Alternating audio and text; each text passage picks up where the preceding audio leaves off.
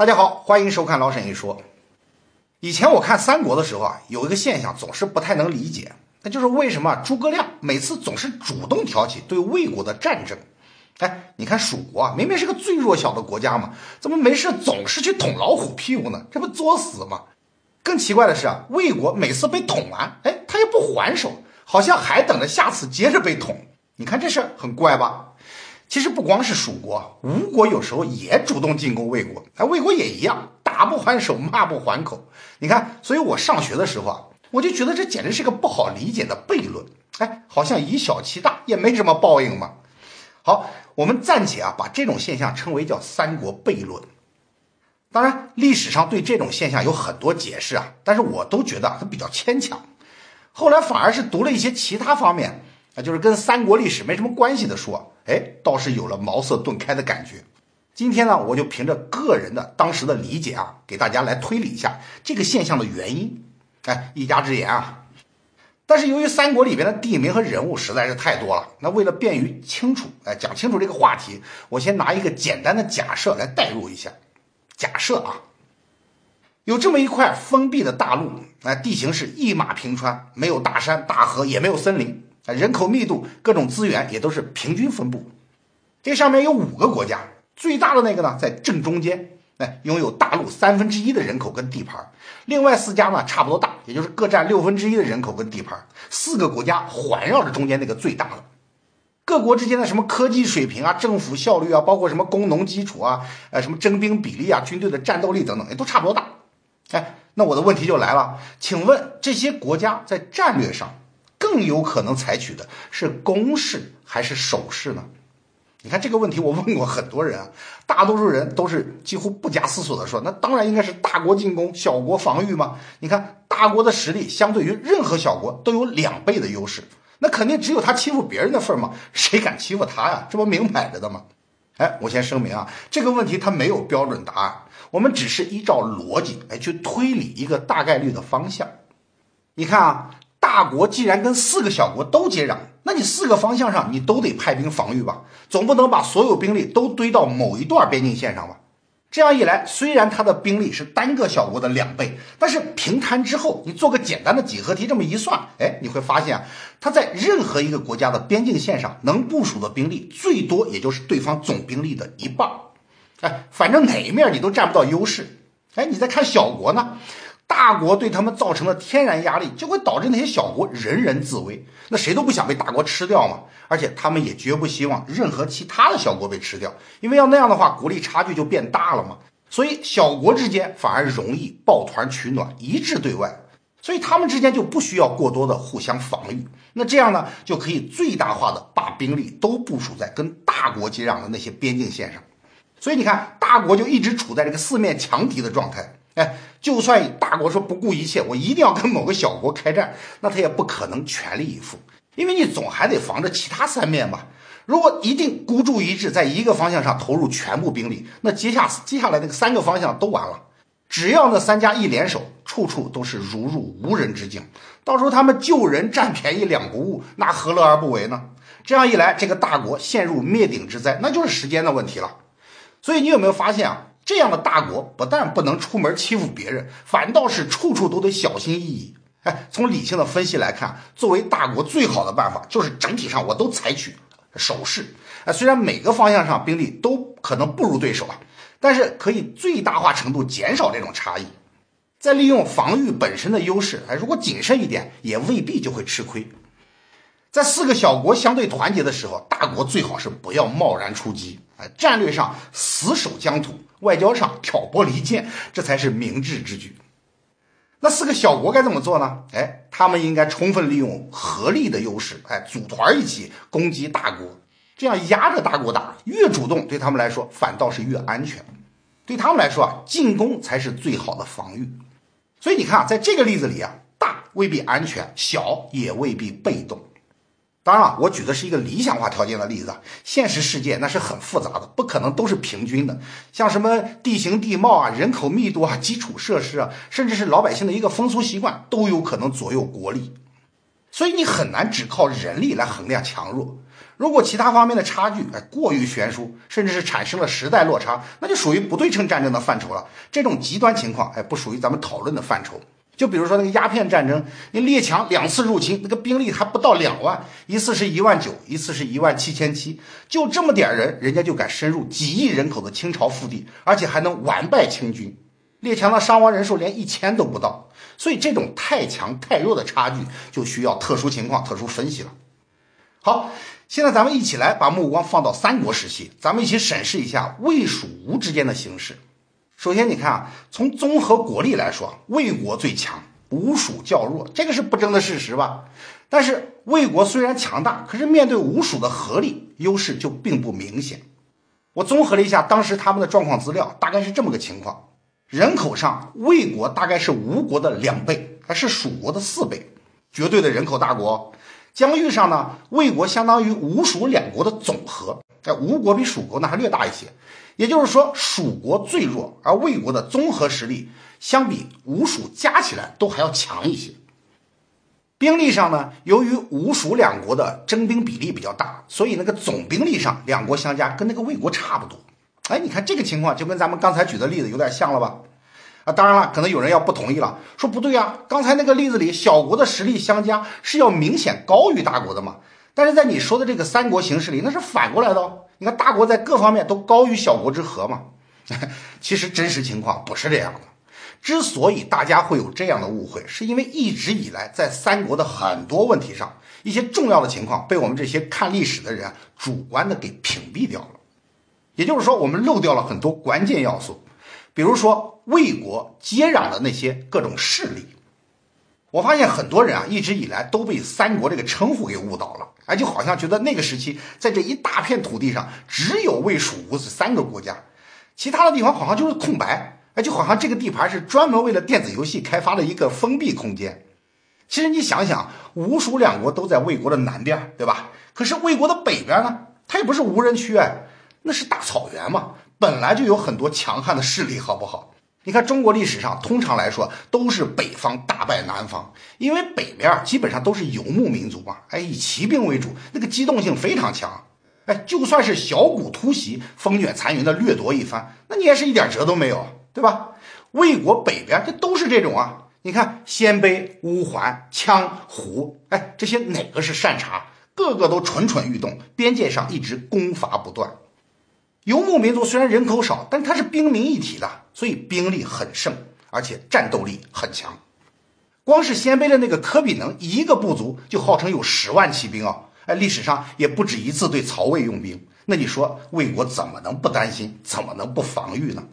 所以你看，魏国实际上就是被这各种势力包围起来的。刚才咱们说了，光是吴蜀两个国家，那个实力就基本上跟曹魏相当了。再加上这么一大都督，那肯定就没法比了嘛。所以那个边境线的压力是非常大的。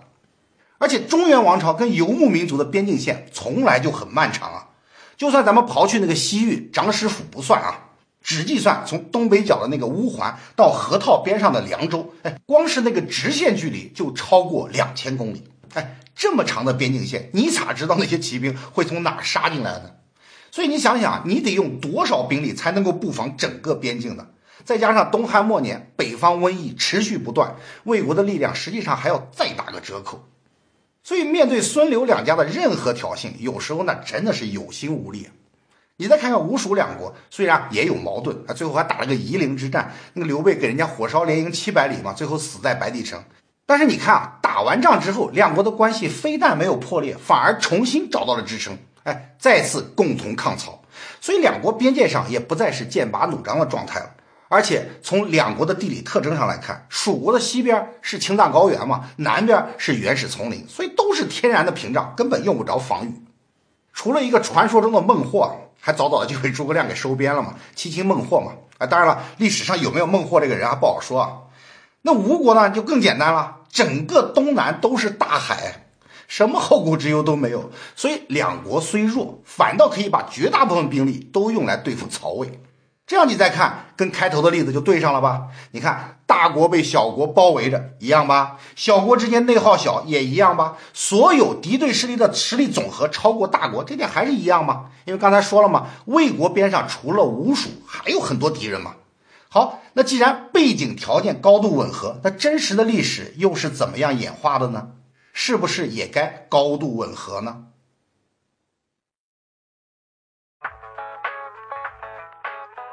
如果你喜欢老沈一说这个节目，可以关注我们的微信公众号，点击微信右上角的加号，选择添加朋友，在公众号里直接搜索“老沈一说”四个字就行了。我们会定期推送知识类文章和评论。对三国历史熟悉的朋友啊，仔细回忆一下就会发现，自从公元二零八年赤壁大战之后，哎，直到二六三年钟会邓艾攻蜀，半个多世纪里啊，曹魏基本上就没有对吴蜀发起过进攻。哎，反倒是实力最弱的蜀国总是主动出兵去攻打最强的魏国。你看，从立国以前，刘备就进攻汉中嘛；立国之后，呢就更来劲了。诸葛亮六出祁山，姜维九伐中原。哎，每次魏国都是只有招架之功，没有还手之力。啊，当然你可能会说了，这个数字不是《三国演义》里说的吗？那是小说，你怎么能当真呢？好，那你去看看《三国志》里边那个数字，比这只多不少。还有很多历史学家都说啊，这是蜀国愚蠢，哎，魏国高明，人家魏国总是以逸待劳，就把你折腾的精疲力尽。哎，你搞搞清楚好吧？你一个大国总是被压着打，而且都不是三番五次了，每次被人家闯进来祸害一番，抢了人口，夺了麦子，然后拍拍屁股都跑了，你连追都不敢追，而且一不小心还丢了武都、阴平两个郡。你看你魏国哪里还有个大国的样子？哎，就算不要里子，那个面子也不要了，有这么怂吗？所以说啊，传统的说法不一定站得住脚。其实刚才的案例中的逻辑啊很简单，这是一个几何图形，那是一个同心圆图形。你看里边的圆，哎，就是内圆啊，虽然是个整体，看似很大，但是再大你大不过外圆吧？外边的圆虽然分散，但是可以形成合围。只要外边这些是团结的，是合围的，那里边的通常都会吃亏，都会挨打。其实跟蜀国相比啊，吴国也没闲着，只不过进攻的积极性还有效果是要差一些。他一共前后五次进攻魏国，但是基本上都一无所获。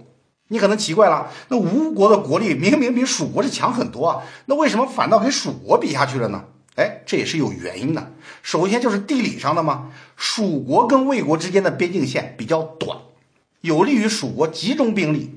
而且进攻的时候基本上没有后顾之忧，因为有天险可以利用嘛，所以根本就不担心魏国会趁虚而入。哎，我想打你一拳就开门打一拳，想回来把门一关，你爬都爬不过来。蜀道难吗？就像剑阁，那就真是一夫当关万夫莫开啊。第二点呢，曹魏的政治中心在中原，也就是今天的河南省。你打开三国时期的地图看一下，你就会发现，吴国是他的正对门。也就是说，吴国的军队距离他的核心区域最近，尤其是荆州的那个江夏郡，那距离魏国的首都许昌只有三百多公里，大多数都还是平原啊，挡都不好挡。当年荆州还在关羽手里的时候，就曾经搞过北伐，那一上来就把樊城给包围了。哎，就是今天襄阳市的樊城区。当时的樊城是坐落在汉水的北岸，那是通往中原的最后一道天险了。一旦失守，关羽就会直逼许昌，你看多危险啊！所以曹操马上派大将于禁支援樊城，结果还被人家关羽水淹七军了嘛，把曹操吓得都要开始商议迁都的事儿。所以你想啊，本来距离就近，险要又少，又有这种先例，那曹操当然就会把兵力更多的用在对吴国的压制上，其他方向有什么情况都不会轻易调动大队人马。所以蜀国才能不断的去占便宜嘛，因为有人家盟友吴国撑着嘛，那当然咱们就不能白白闲着嘛。所以一个字打。那吴国就比较倒霉了，因为你是人家的防范重点嘛，所以每次总是会撞在石头上。哎，有人可能要说了，说不对啊，曹魏在长安方向上那是驻有重兵啊，有十万之众啊，整个蜀国历次出兵也没有超过这个数字嘛。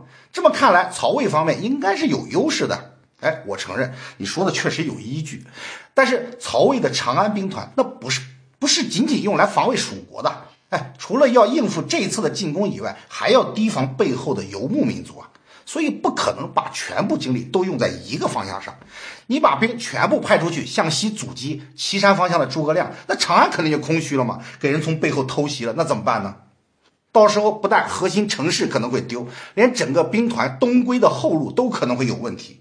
一旦退路被掐断，到时候家都回不去了。啊，就算侥幸不被消灭，也只能一路向西去敦煌流浪。哎，我这个不是危言耸听啊！蜀国大将魏延就曾经提出过兵出子午谷偷袭长安的计划。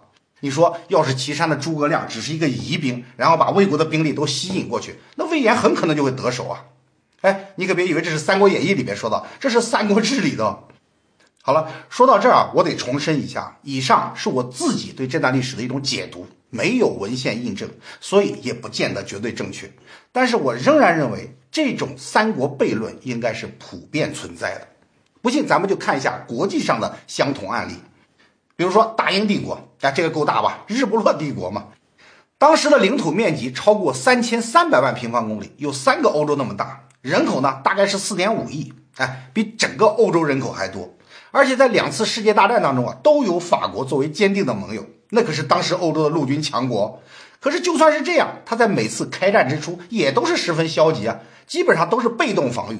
很多史学家都认为啊，这是岛国的孤立主义精神在作怪，所以才产生了绥靖主义政策。哎，我承认他们说的这点确实很重要。但是除了这个主观因素之外，难道就没有特别的客观因素了吗？当然有。其实他最大的困难不是别的，正是这个“大”字儿。你看啊，凡事都是一体两面的，有好的一面就有坏的一面。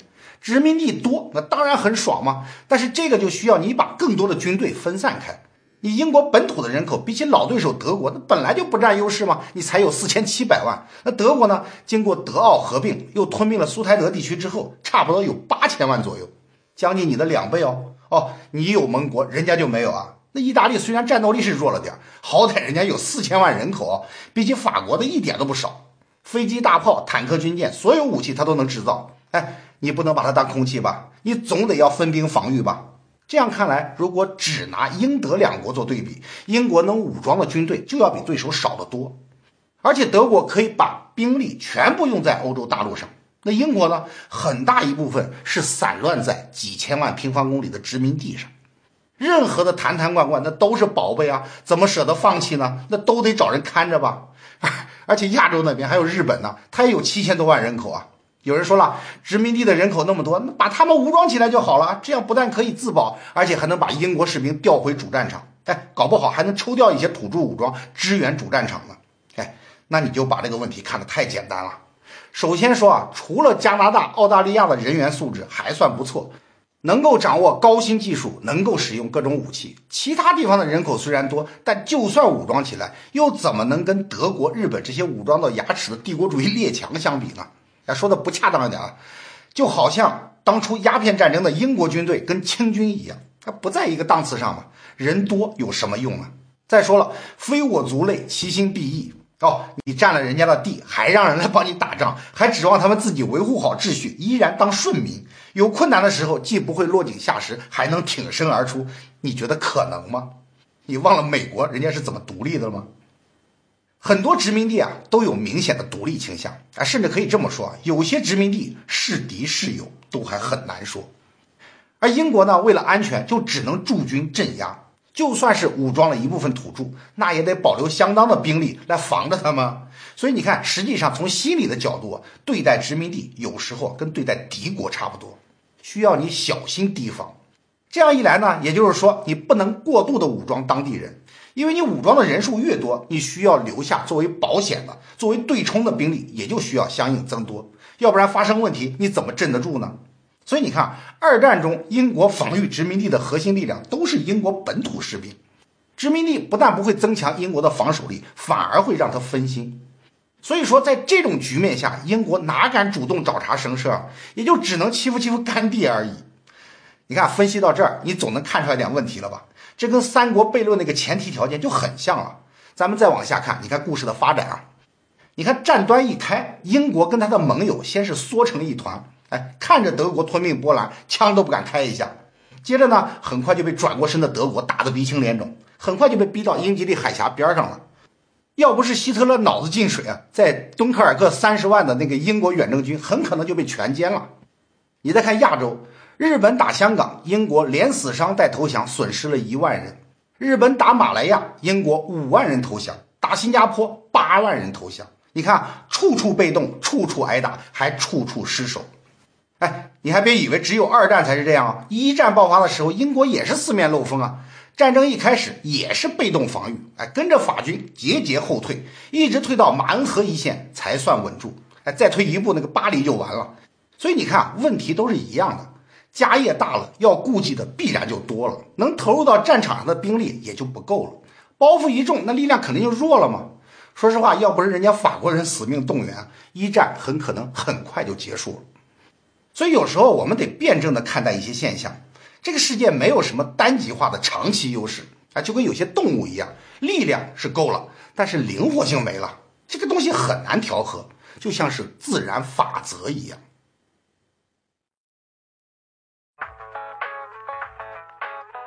如果你喜欢老沈一说这个节目，可以关注我们的微信公众号，点击微信右上角的加号，选择添加朋友，在公众号里直接搜索“老沈一说”四个字就行了。我们会定期推送知识类文章和评论。三国式的悖论不仅仅出现在国家之间的博弈上，其实，在今天的商战上，我们也经常能看到，很多市场的领导者往往都是非常苦恼。咱们举个典型的例子，就是前几年轰然倒下的手机帝国诺基亚。哎，提起诺基亚，那曾经是一个多么令人仰望的企业，一连十四年稳居行业的头把交椅。哎，顶峰时期市场占有率达到百分之三十八点六，那是第二名的两倍多，是第三名的四倍多。平均每一秒钟就能卖出十五部手机，那绝对是手机行业中名副其实的日不落帝国。当诺基亚成为老大之后，哎，就立刻出现了两个问题：第一，立刻失去了明确的目标敌人；第二，马上成为整个行业的全民公敌。诺基亚这个时候为了企业利益最大化，为了满足投资人跟资本市场的认同，就必须牢牢守住市场占有率第一的位置。哎，当时手机的类型还是比较多的，不像今天就是智能机一类独大，最多分个什么苹果啊、安卓。那个时候市场还正在处在多元化的时期，咱们随便数一数就能说出一大堆。你看，从外形上就是什么直板机、翻盖机、滑盖机，甚至还有旋盖机。从功能上看呢，有音乐手机啊、拍照手机啊，还有智能手机，对吧？再从用户类别上来看，还能分出什么商务手机、女性手机、老人手机等等等等吧。虽然不能说是多如牛毛，那至少也是眼花缭乱。每一类手机的后边都有一个强大的挑战者。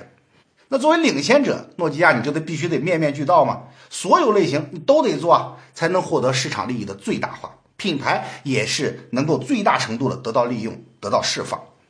那时候的诺基亚呢简直就是机海战术啊！咱不说有多少款啊，你就光看它的系列就能说出一大堆，从一系列一直到九系列啊，除了那个不吉利的四之外，其他的数字都用满了，而且还不够，那怎么办呢？再用英文，又推出了一系列什么 N 系列、E 系列，还有个叫什么微图的子品牌，这里边每一个系列都代表了一类独特的定位，哎，指向特定的市场、特定的对手。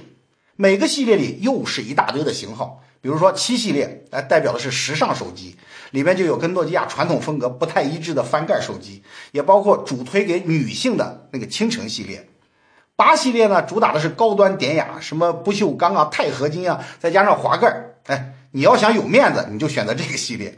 比如说两千零二年上市的那个八九幺零，我记得很清楚啊，一上来那个价格就是一万多，十三年前的一万多，你就可以想象，你跟现在的苹果那个价格算个渣啊。但是就这样，诺基亚仍然觉得八系列高的还不够啊！八九幺零上市的同一年，又在八系列上面推出了个子品牌微图，上市的头一款手机价格就超过四万美金哦，它这就不是高端了，那是个奢侈品啊！在这个系列里，什么白金、黄金，哎，红宝、蓝宝、祖母绿，什么意大利的皮革、劳斯莱斯的工匠，哎，反正拼命往里堆。你看去年传说中这个苹果要用什么蓝宝石面板这件事闹得沸沸扬扬，其实人家微图早就用过了，好不好？哎，说完高端，你再看看诺基亚的低端，哎，一系列手机大多数都一百元、两百元的便宜货，哎，价格差距这么大，那真是可上九天揽月，可下五洋捉鳖，把高中低端全部做完，全部占领。然后你再看功能分类，什么九系列的智能机，E 系列的商务机，M 系列的呃不不是 M 系列，N 系列的音乐手机、拍照手机。你看当年那个 N 九三那个手机上搭载了卡尔蔡司的光学镜头啊，那个光学部分设计的让很多相机企业都汗颜。所以你看这么强大的诺基亚，这么丰富的产品线。从总体上来看，虽然相对于每一个对手啊都有绝对优势，但你把研发费用、广告支出你再摊完，你再一看，得除了看家的那个直板手机跟没人去争的那个微图之外，其他大多数都不占优势啊。你看翻盖手机它不如摩托吧，女性手机不如三星吧，智能手机不如多普达，音乐手机不如索爱吧。道理其实很简单，你单一个系列你再牛也不会比人家全部品牌力量投入更强嘛。而诺基亚呢，根本就不敢在任何一个单独的领域用长期的优势资源来压制特定的对手，因为那样做就会导致它其他方面的竞争力更加薄弱，最终失去的只会更多。所以，最理想的选择只能是在大多数产品线上以相对经济的程度进行投入。既然不能减少战线嘛，那就只好收缩每条防线上的资源，总体上只能采取守势。所以你看，这个状况跟我们之前举的那些例子就几乎一样嘛。成为第一名反倒成了包袱，哎，让他畏手畏脚，不敢放手一搏。而作为某一方面的挑战者，比如说 HTC 跟苹果，就敢在他们强势的方向上，人家豪赌一把。可是当诺基亚终于看到智能机迅速的发展起来，哎，很有可能改朝换代，一统江湖的时候，庞大的拖累就只能坠着它滑向深渊。比如说啊。虽然明明知道塞班系统是没有什么优势的，但是舍不得放弃啊。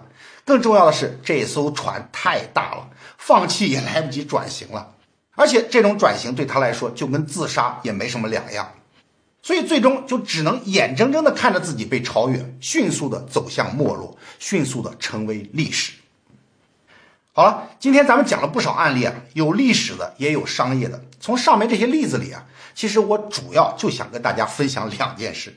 第一，在竞争中，大不一定是好事，小也有一定的优势。除了垄断型的竞争之外，只要你肯想办法，机会总是会有的。